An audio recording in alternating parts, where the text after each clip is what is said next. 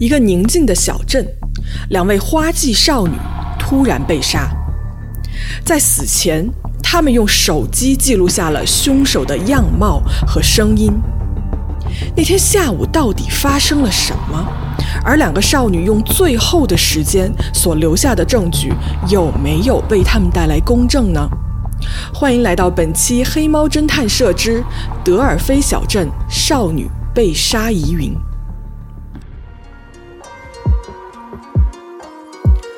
大家好，我是咪仔，我是草莓，这里是黑猫侦探社，一个讲述真实罪案的播客。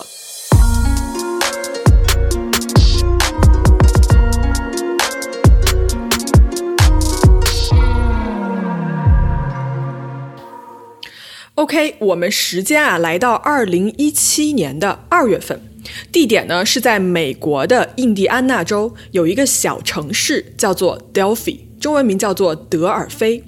这是一个小镇啊，人口呢只有不到三千人。而在这个小镇上呢，住着两个刚刚进入青春期的女孩，她们分别叫做 Abigail Williams，十三岁，以及 Liberty German，十四岁。两个小姐妹呢，关系非常好。她们在学校啊是同学，也一起参加过很多学校的俱乐部和活动。她们共同兴趣呢也非常像，比如说户外运动、钓鱼啊、徒步啊、骑自行车啊等等。这两个女孩啊，简直就是形影不离。大家呢也亲切地管她们叫做 Albi 跟 Libby。就是这样一对邻家女孩啊，却殊不知在二月十三号这天，将有意想不到的危险。等着他们。在前一天晚上呢，阿比在 Libby 家过了夜。两个女孩呢，在院子里面练习了垒球啊。他们当时还一块看了一场电影，呃，还共同创造了一幅水彩画。第二天的，十三号是一个星期一，但是那一天啊，学校放了一天的假。然后这两个女孩呢，就当时利比。问他十六岁的姐姐 Kelsey 说：“说我们想在这一天去徒步爬山，问姐姐能不能开车把他们带过去，然后放在一个当地的呃自然保护区的一个入口上，也就是一个爬山步道的一个起始处。姐姐 Kelsey 呢，正好是那天要去男朋友家，然后呢路途上也经过这个地方，所以她就答应了。”随后呢，Libby 又跟爸爸 Derek 说：“说你那天能不能下午大概三点多左右，再在那个地方过来接我们回家？”爸爸就想了一想，他也答应了。嗯，就是一切都安排的挺好的呗。所以这个 Libby 其实还是比较有规划的一个小女孩。对对，嗯，十三号当天啊，下午一点四十五分，姐姐 Kelsey 呢就在这个自然保护区的入口处放下了两个姑娘。事后啊，根据姐姐的回忆是说，两个女孩下车以后，她呢一直坐在车里看着他们，目送他们离开，一直看到说背影都看不见了为止。她说啊，当时她没有看到任何可疑的人或者是可疑的东西。这条小路呢是经常有人经过的，它呢是通向各个很多不同的方向，比如说信息站、啊历史纪念馆、自行车租赁处啊、停车场等等，就是一般是很多当地人、小镇上的居民都会到这边来打卡来锻炼。而在这里呢，有一座桥特别的有名，它叫做 Mono High Bridge。我为什么要提这座桥啊？听到后面你就明白了，这座桥非常的老。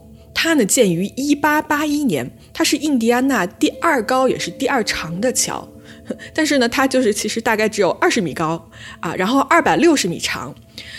不过啊，这座桥如果你让我去过，我是万万不会去的。嗯，为啥呢？我给你看一眼这个桥的照片。嗯，我来描述一下我看的这个的直观感受哈，就是如果你爹让我走过这个桥的话呢？我肯定是爬着走完的。这个桥是镂空的，是不是？嗯，它是就是木一块木桩一块木桩这样连起来，但是它中间有空隙。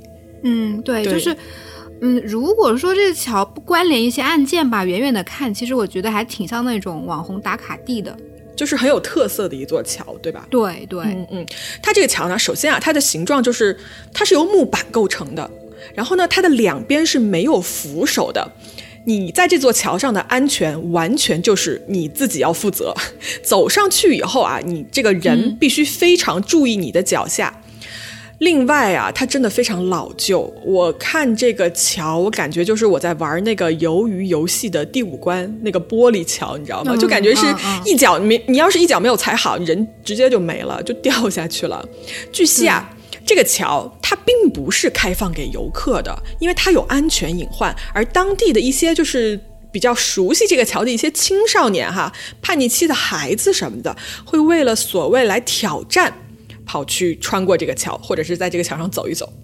然后呢，这天下午啊，到了三点多，确切来说是三点十一分的时候，爸爸 Derek 就给 Libby 呢，就其中的一个女孩，就给她发了一条短信，说：“哎，我在过来接你们的路上，我马上就到了。”结果啊，几分钟，他到达这个保护区入口的时候，女孩们却没有像约定好的一样出现在那里。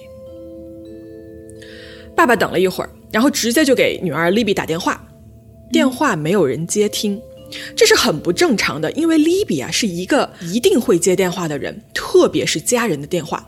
于是呢，爸爸就一路顺着这个步道往上走，一边走一边找人。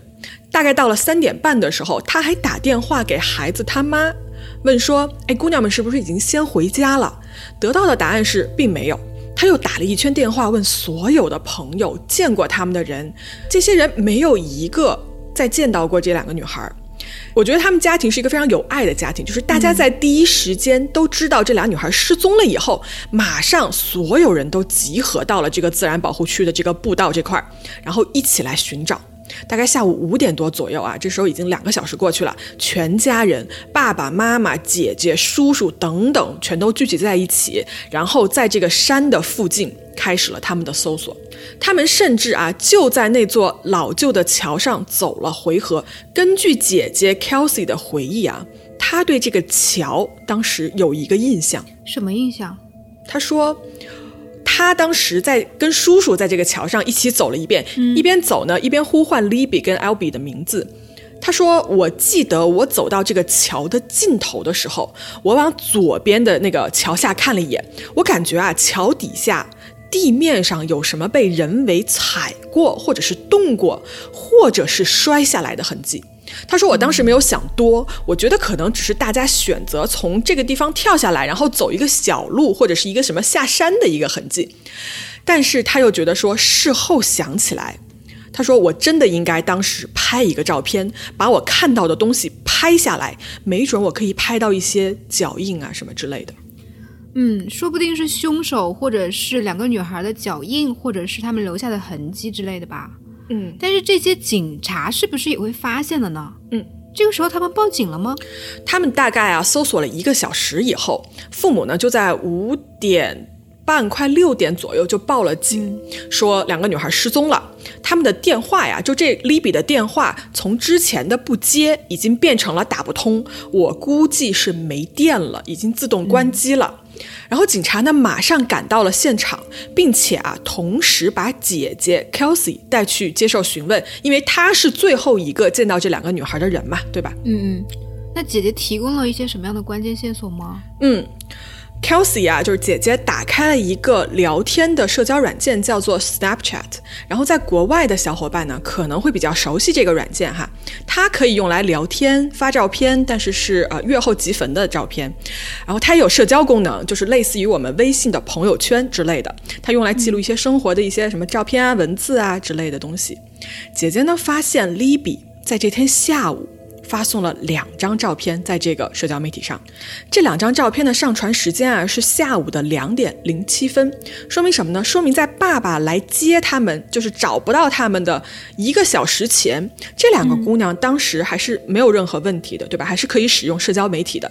来，草莓，我给你看一眼这两张照片，你说说你看到他们有什么感觉？嗯，我感觉其实跟我们平时在社交平台上发布的一些照片其实差不太多，哎，就是加了一些滤镜嘛，然后用一些比较文艺的构图方式把它拍出来，就还挺小姑娘拍的。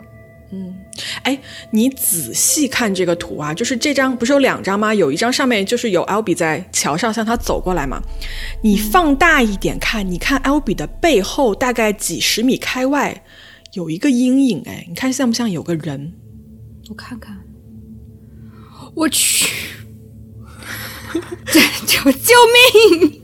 是不是很吓人？真的哦，我刚发现，就是嗯。嗯，感觉后面，反正我把我把这张照片发到微信公众号吧，大家去看一看啊。我真的觉得挺像有一个人，就一个黑影，就真的很像柯南那种黑影，就跟在他的后面。好像有点像跪着的，还是怎么？不知道，特别诡异，我看着，嗯，也也有可会不会我们有带入那个带入了一点想法，所以有点像。这也许啥都不是，也是一个只是个黑影。对对对，但是 对，但是真的有点被吓到，我去。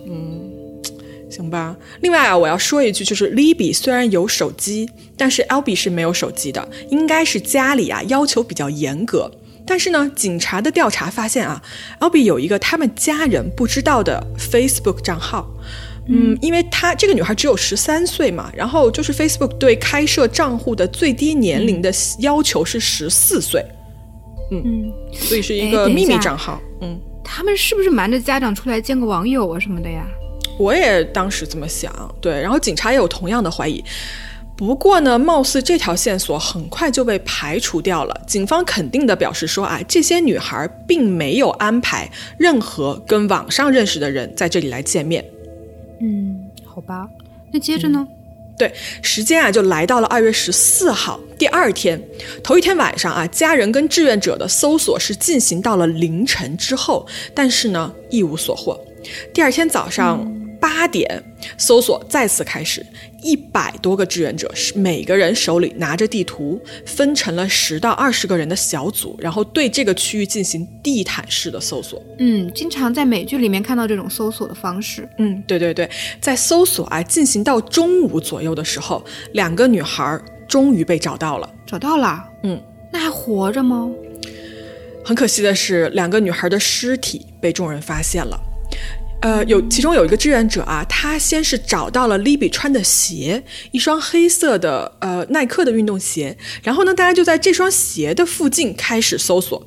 另外一个志愿者用余光，他瞥到了就是树林的附近有什么动静，他呀看到了两只鹿，然后这两只鹿呢正在好奇地盯着地上。众人走进这两只鹿以后，发现了躺在地上的 Albi 跟 Libby 的尸体。警方呢马上保护了现场，FBI 呢也立即介入。警方的记录表明啊，他们在桥下的小溪中发现了女孩们的内衣。另外呢，在小溪的附近还发现了一个相对比较新鲜的烟头。虽然警方透露的细节不多啊，但是检察官这个叫 Robert 的一个检察官，他把这个犯罪现场描述成一个相当怪异和令人觉得不可思议的现场。不可思议。嗯。警方为什么会觉得不可思议呀、嗯，不知道，因为警方啊，他应该是为了案子的进展，他没有透露任何的细节。为什么怪异？他们发现了就是现场的什么证据吗？就是完全不知道。另外啊，在这个案子里面，两个女孩的尸检报告，他们什么时候遇害的？死因是什么？有没有凶器？现场受害者有没有受到过侵犯？到今天，警方也一直都是守口如瓶，从来没有对外公开过。哈？为什么？死因是不能公开的吗？不是，就是这个案子啊，警方是这么解释的：他们不公开，是因为当他们抓到嫌疑犯的时候，他们想用这种只有警方和凶手知道的信息来测试，说这个人是不是真正的凶手。嗯，好吧，这样说确实也有一点道理。对，但是我这么多案子，我看到过不不公开，就是这么多信息全都不公开，其实还还挺少的。嗯，对，嗯不过呢，警方呢公布了一段视频，这段视频啊不是什么监控录像拍下来的，而是被害的这个女孩 Libby 她自己拍下来的视频。而这段视频，对，而这段视频啊牵动了无数人的心。是个什么样子的视频呢？Libby 呢拍下了一个男人，警方呢公布了一张静态的截图，应该就是这个视频里面截出来的。在这张图上面啊，有一个白人的男性，他呢走在我刚才说的那个非常危险的桥上，他身穿深蓝色的夹克、浅蓝色的牛仔裤，戴着一个褐色的帽子，双手呢插在这个夹克的口袋里面。嗯嗯，这张图我们也会放在公众号里面，感兴趣的朋友可以去看一看。对，但是啊，因为这个男的啊，他在照片里面他是低着头的，所以他的面部特征看的并不是非常清楚。我在这里想说一下，在现在我们说的是二零一七年嘛，在二零一九年，警方的一个发布会上，他们公布了整段的视频。这个视频啊，片段非常短，不过是几秒钟，但是就在这短短的几秒钟里面，录到了这个男人说的一句话。录到了一句话，说了什么？我播放给你听啊。嗯。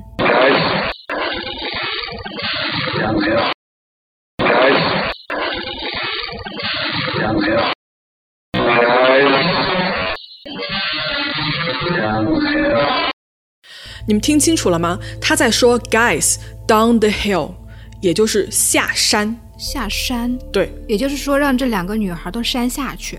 根据我对这个案子很多英文资料的前后语境的了解啊，当地人在这座桥上，如果你说 “down the hill”，很大程度的意思就是说我们从这个桥上往下走，对吧？从这个桥上下去，往下走的这个意思。哦，嗯，那不就是跟两个女孩尸体发现的地方是完全一致的吗？他们的尸体就是在桥下面不远的地方的那个小山堆附近被发现的，对不对？嗯，对。所以我当时啊，完全就是跟你想的一样。然后印第安纳警方啊说，，Libby 说这个女孩是一个毫无疑问的英雄，她有足够的勇气在当下打开手机录下这一段录像，记录下呃警方认为是当时即将要发生的犯罪行为。嗯，所以警方认为利比他拍到的就是杀害他们的凶手。对，不仅是警方，几乎所有人都这么认为。我真的觉得他们俩非常的勇敢，在这种关头用这样子的方式来留下线索和证据。嗯，是的。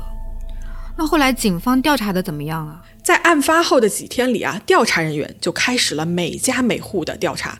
他们呀查了这个小镇里面有十二个登记在册的性犯罪人员，也查了周边城市的近百个性犯罪者。警方也调查了他们的直系亲属、所有的朋友、熟人和远方亲戚等等，包括两个女孩的社交媒体上的人也都被访问和分析过，超过了一千人接受了调查和采访。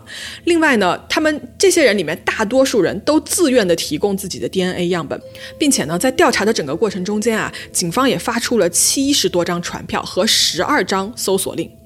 在这个办案的过程中间呢，不知道，其实我不知道这么大动干戈的所有调查之后有没有新的线索被发现，但是警察也是一直守口如瓶，从来没有公开过。调查了这么多人，嗯，总会有一点进展的吧。嗯嗯，时间啊，我们来到呃当时的七月份，也就是案发的将近半年以后，警方呢公布了一张嫌疑犯的合成素描。这张素描是由一个或者是多个目击者的描述所组成的。警方说啊，嫌疑人是一个白人男性，身高呢在一米六七到一米七七之间，体重在八十二到一百公斤之间，头发是红棕色的。哎，我这里看这张嫌疑人的画像，我总觉得感觉跟视频里面那个人好像有一点点相似，脸型倒是挺像的，但是素描上面看上去可能更年轻一点。嗯，不是，我对西方人脸就是有点脸盲。我我其实跟你的想法是一样的，我觉得也是，好像跟那个比更年轻一些啊。但是我们就先放这儿吧。在这个嫌疑犯的画像公布以后啊，有很多热心的市民啊、网友啊，都纷纷进来帮忙，想提供线索，帮助两个女孩找到真凶。在随后几年的调查中间呢，警方有几个比较可疑的重点嫌疑人。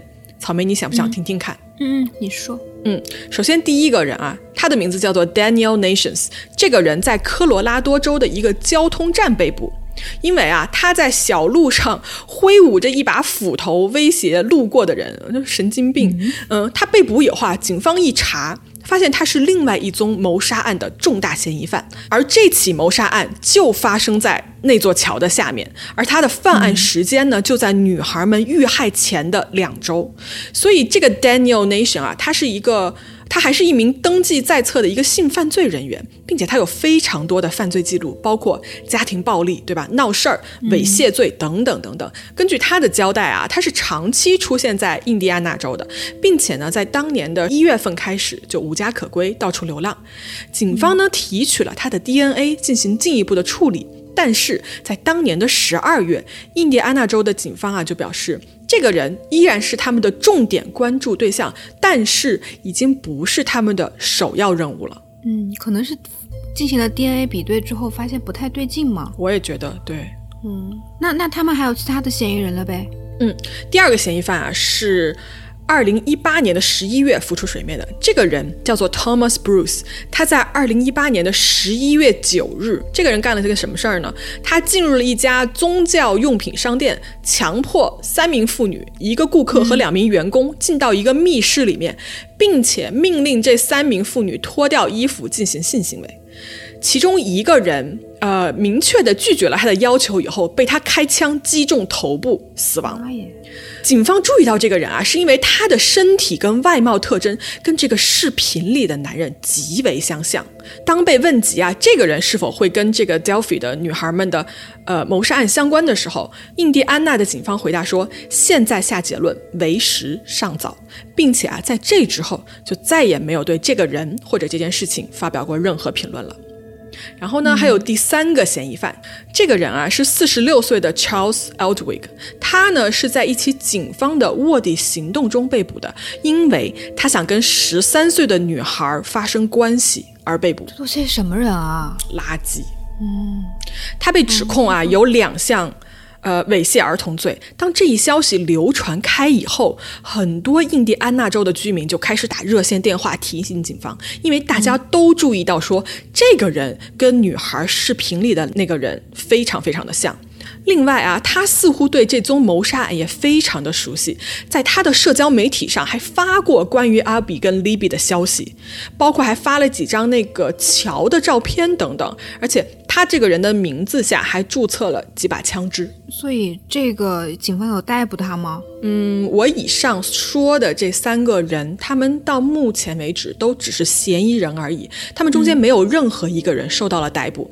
警方呢，在对公众的喊话中提到，让大家回忆一下那年二月份的那一天，有没有周围认识的人突然莫名其妙的取消了，就是一块的约会，或者是打电话去公司请病假，或者是取消了重要的约定等等。而当时取消的理由，事后你想起来会觉得。站不住脚，然后警方说，如果有这样的事情，欢迎跟我们联系。另外呢，请关注你们认识的人中间是否有人突然啊，就是改变了他们的外表，比如说剃了胡子、剪了头发，对吧？改变头发的颜色等等。警方还同时提醒大家注意身边是否有人表现得非常突然，比如说改变了睡眠模式、突然的滥用药物，以及突然的焦虑或者暴躁等等。这样的人也太多了吧？这种线索会不会太泛了？嗯，是，就嗯，但是到了二零一九年啊，警方又发布了一份声明啊，警长这个叫 Carter 的一个警长说，他们想寻求公众的帮助，以确定一辆车的信息。这个车在二零一七年的二月十三日中午，呃，到下午五点停在 Delphi 市的一个大楼的附近。如果你知道是谁在那里停车，请跟警官联系。同时啊，在这个发布会上，警方公布了一张嫌疑犯的素描肖像画，而这张肖像画就是第二张肖像画了，对吧？它跟之前的第一张的素描肖像画完全就是两个人。警方称啊，这个嫌疑人是十八岁到四十岁的男性，就是跨度相当广了，你知道吗？就成基本就成年男性，所有男性，对。而警方还解释说啊，真凶的长相可能就会介于这两张画像之间。我把这两张素描也放到我们的公众号里面，你们可以去看一看，差别有多大哈。警方提醒民众说啊，请记住，素描不是照片，它只是提供了一个类似或者相似的大概印象而已。嗯，我也是看了一些报道，我觉得这次这个警方其实还挺刚的。嗯，就是他们会通过媒体跟凶手喊话，说就是骂凶，可能也是激将法，我也不知道是什么，就是说凶手是胆小鬼，说他是懦夫。嗯，但是我觉得这个可能也没有太大用处吧。嗯嗯，不过这个案件确实呢就一直在 update，说明警方还一直在就是做这个相相关的一些事情。对对是。就在今年四月份的时候，警方还公布了一个新的嫌疑人。这个人叫做 James Chadwell Jr.，这个一个男的，嗯，这也是一个禽兽，嗯，就是他诱拐了一个九岁的一个女孩到自己家里面，然后关在地下室里面实施侵犯。啊，天哪！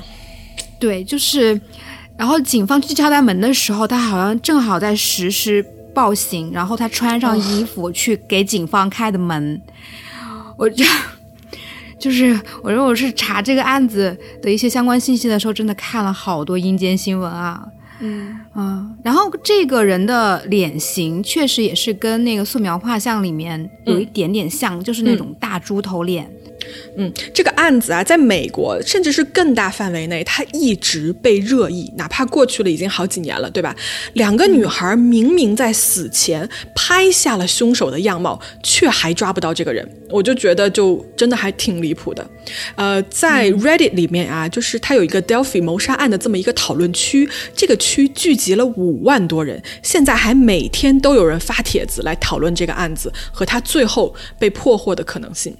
我查到的最新的资料啊，显示当地的居民为他们两个建了一个纪念公园，然后大家呢会定期的组织活动，为了纪念这两个可爱的女孩子以及团结他们的社区。警方声称啊，他们现在到目前为止还在一直处理这个案子中，并且希望终有一天可以抓到杀害他们的凶手。嗯，警方也一直欢迎民众提供各种各样的线索，可以是匿名的，而且警方。会对这些信息进行完全的保密。嗯，印第安纳警方啊留下的关于这个案子的热线电话是八四四四五九五七八六。同时，警方也提到说，根据所提供信息的价值，这个案子目前的悬赏金额也达到了二十万美元。好了，今天我们的案子呢就聊到这里。黑猫侦探社，我们下期接着聊。